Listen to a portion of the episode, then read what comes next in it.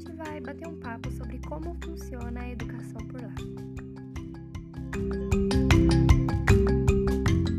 Oi, Sofia, seja muito bem-vinda e obrigado por ter aceitado participar. Imagina, eu que agradeço. Foi um convite muito bom. É, então, foi difícil se adaptar à cultura e à língua? Não, não. Claro que no começo tudo é difícil, né? Mas depois a gente vai se acostumando com a cultura e com o jeito português de ser e acaba até pegando alguns costumes da língua. É, sobre esse jeito português de ser, você teve é, muita dificuldade assim com relação à xenofobia, a eles, enfim, te tratarem de um jeito diferente? Não, não muito. É claro que é um jeito completamente diferente de ser. O brasileiro é sempre acolhedor, sempre amigo, é abraço e é contato físico sempre. E os portugueses não são assim, eles são pessoas afastadas, tem um jeito que pra gente é grosseiro, mas pra eles acaba sendo normal. Uhum. Então, a gente vai se acostumando. E xenofobia é muito raro. Claro que cada caso é um caso e sempre vai ter um ou outro que vai ser racista, xenofóbico, mas em geral eles são bem acolhedores e receptivos. Que bom. E qual conselho que você tem para dar para quem planeja ir morar em Portugal? Então, eu acho que as pessoas têm que sempre pensar em todas as possibilidades, o que pode dar certo, o que pode dar errado, tudo mesmo. Pensar que você vai estar longe de tudo e de todos, que você vai passar por dificuldades no começo e o conselho que eu tenho é vir com tudo certo, vir com planejamento. Uma pessoa para fazer uma viagem já tem que planejar, imagina para morar em outro país. Então, um planejamento financeiro, psicológico, realmente um bom planejamento. E não vir clandestino. Não vir para ficar fugido, nem nada. Vim mesmo com documentação. Tirar a documentação é a melhor escolha. E nessa questão que você tocou, da documentação, é muito difícil para tirar documentação, muito demorado? Como é que funciona? Não, eu acredito que uma das formas mais fáceis mesmo é pelo visto de estudante. Uhum. Que você conseguindo uma matrícula, você já consegue tirar em 15 dias aí no Brasil, e aí você vem todo legalizado, tudo certo. E para quem tem sorte, igual eu, de ter uma cidadania perto, por exemplo, meu pai é português, então eu vim praticamente portuguesa já, fica mais fácil. Então, se você tem parentesco português, você vindo pela cidadania também é bem fácil. E qual a maior diferença entre o ensino do Brasil e de Portugal? Ah, eu acho que uma, uma das coisas que eu mais senti assim no começo foi a forma acelerada deles serem tudo que os portugueses fazem, eles fazem rápido, fazem no ritmo acelerado. Então, até desde criança, eles já estão acostumados com esse ritmo, tanto que desde o terceiro ano eles já têm matérias que eles vão ter até o nono ano, por exemplo, biologia, química, que é uma coisa que não acontece aí no Brasil. Então, eu acho que isso de ser muito acelerado e acaba sendo mais eficaz, né? Porque a gente aprende mais e vai, vai tomando os aprendizados na sua vida inteira. Entendi. E para você, foi muito difícil é, acompanhar eles? Não, não. Claro que no começo você pegar o bonde andando é difícil. Mas os professores são muito atenciosos, até os colegas mesmo. Se eu ter qualquer dúvida, eu sei que eu posso contar com eles para me ajudar. E então não, não tem muito, muita dificuldade, não. Os professores são geniais, eles explicam muito bem as matérias.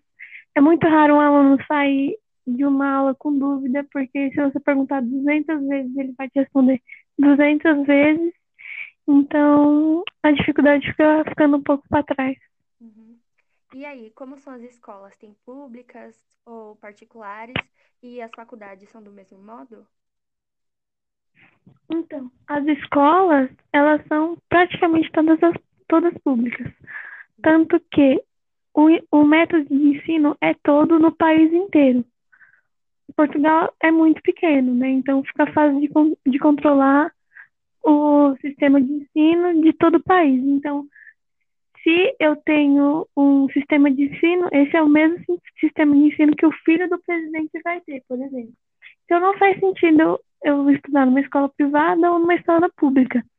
As particulares são mais para ser mais fechada. Tipo, filho de artista, vai, eu vou te falar que é assim. As faculdades são do mesmo modo? As faculdades são um pouco diferentes é, é muito difícil você entrar aqui com uma bolsa, por exemplo, com o Enem, que você faz a prova e de quantos pontos você entra numa faculdade. Aqui, esses pontos pedem muito do aluno, então as, as pessoas têm que pagar para fazer uma faculdade do que tentar, mas se você se dedicar e estudar bastante, você consegue sim fazer uma, uma faculdade com 100% de bolsa. Então, e aí, como que funciona é, a entrada dos alunos nas faculdades? Cada faculdade tem seu próprio exame? Ou é como aqui no Brasil que a gente tem o Enem? Sim, sim. Tem um exame nacional que todos têm depois do terceiro ano. E aí, devido quanto mais você acerta, mais pontos você distribui. E cada faculdade tem um sistema de pontos. Então, para eu entrar num curso por exemplo, se eu quiser entrar em medicina, pode ser que tenha uma faculdade que vá pedir mais, por ter um sistema de ensino melhor ou por ser mais perto da minha casa, e pode ter outro que peça menos, então vai variar bastante. Entendi. E nessa questão agora que não dá para evitar de tocar, que a gente está vivendo a pandemia, como Portugal está lidando com essa questão da educação em meio ao coronavírus? Então, em março, quando começaram a aparecer os primeiros casos aqui em Portugal, eles, na minha opinião, tiveram a melhor decisão. Eles fecharam todas as escolas, todas as séries e criaram onde a gente tinha vários momentos de ensino. Por exemplo, de manhã a gente tinha um momento onde a gente ficava online com o professor e era uma aula onde ele explicava a matéria e, por exemplo, explicava os exercícios que a gente ia fazer. Depois desse momento, a gente tinha um momento onde, de trabalho autônomo, onde a gente fazia exercícios, estudava mais sobre a matéria, usava a plataforma, que é uma plataforma que o país inteiro usa, é uma escola virtual onde você encontra todas as apostilas, onde você encontra vídeos de apoio, exercícios de apoio. Então, essa, essa plataforma é realmente muito usada nesse ensino à distância.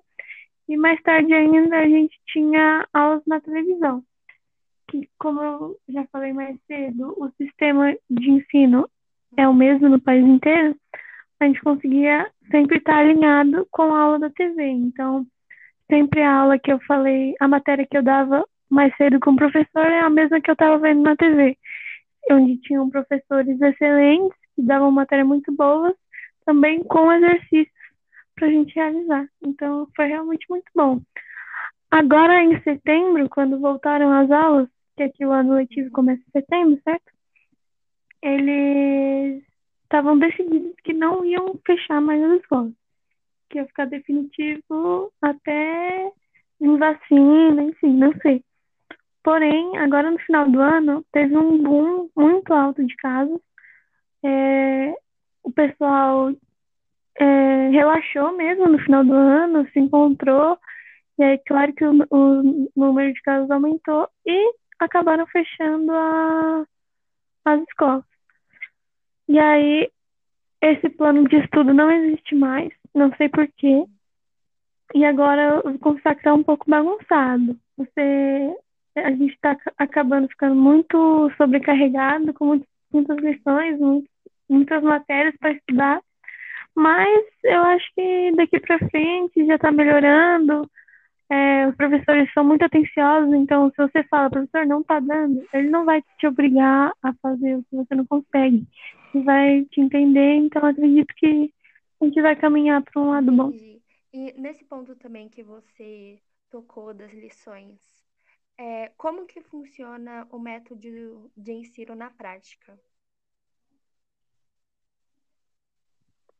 Então, ele geralmente, como eu falei, que, que é uma forma muito acelerada, geralmente o básico é o professor explica, pergunta se você tem dúvidas, se você tiver, você pergunta, ele vai te responder com a maior atenção que ele pode ter. E ah, depois ele passa exercícios onde você vai fazendo. Se você precisa da ajuda dele, ele vai te ajudar, com certeza.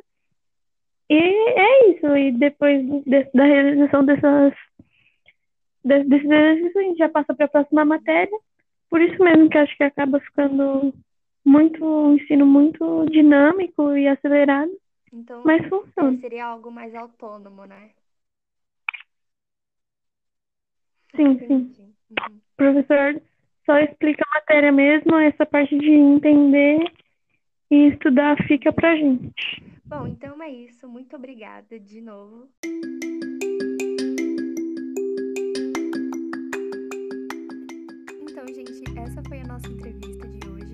espero muito que vocês tenham gostado e muito obrigada por escutar até aqui.